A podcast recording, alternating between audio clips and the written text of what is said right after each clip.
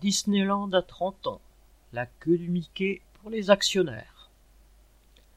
Mardi 12 avril, Disneyland à Paris a fêté le 30e anniversaire de son installation à Marne-la-Vallée, une entre guillemets collaboration publique-privée inédite, s'est félicité le journal patronal L'usine nouvelle.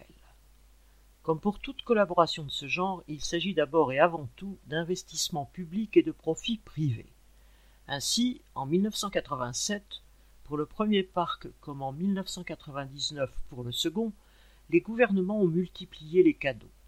Près de plusieurs milliards de francs à taux réduit, investissement de près de 700 millions d'euros pour la création de trois gares, deux de RER, e une autre de TGV, une liaison Eurostar, un boulevard circulaire, un échangeur autoroutier, sans compter les dizaines de millions d'euros consacrés au développement de la zone urbaine autour du site.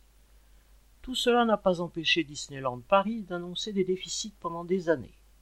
Ces déficits opportuns permettaient à l'entreprise de ne pas payer d'impôts et de toucher des dizaines de millions d'euros de crédit d'impôt compétitivité emploi quand ce dispositif est entré en application, tout en versant, grâce à une structure financière complexe, des centaines de millions d'euros de royalties et d'intérêts à la maison mère, la TWDC, le Walt Disney Company.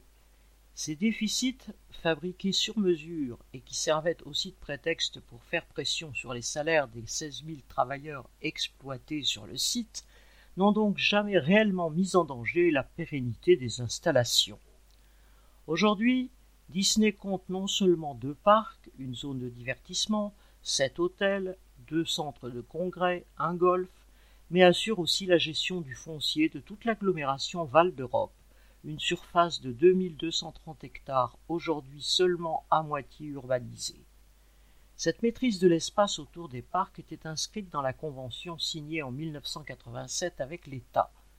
Un établissement public d'aménagement, EPA France, exproprie les agriculteurs encore présents cède les terrains à Disney qui les utilise ou les revend à des entreprises attirées par les infrastructures financées par l'État et par des taxes locales avantageuses. Disney n'est donc pas prêt de laisser tomber cette mine d'or. En 2018, l'entreprise a annoncé l'extension de ses parcs et de nouveaux investissements de 2 milliards d'euros d'ici 2025. Pendant le Covid, elle a pourtant fait supporter la fermeture aux travailleurs en licenciant un millier. Les nouvelles activités annoncées, associées à l'exploitation du foncier de l'agglomération, promettent de copieux bénéfices. Pour les actionnaires, c'est bien un véritable conte de fées. Serge Benham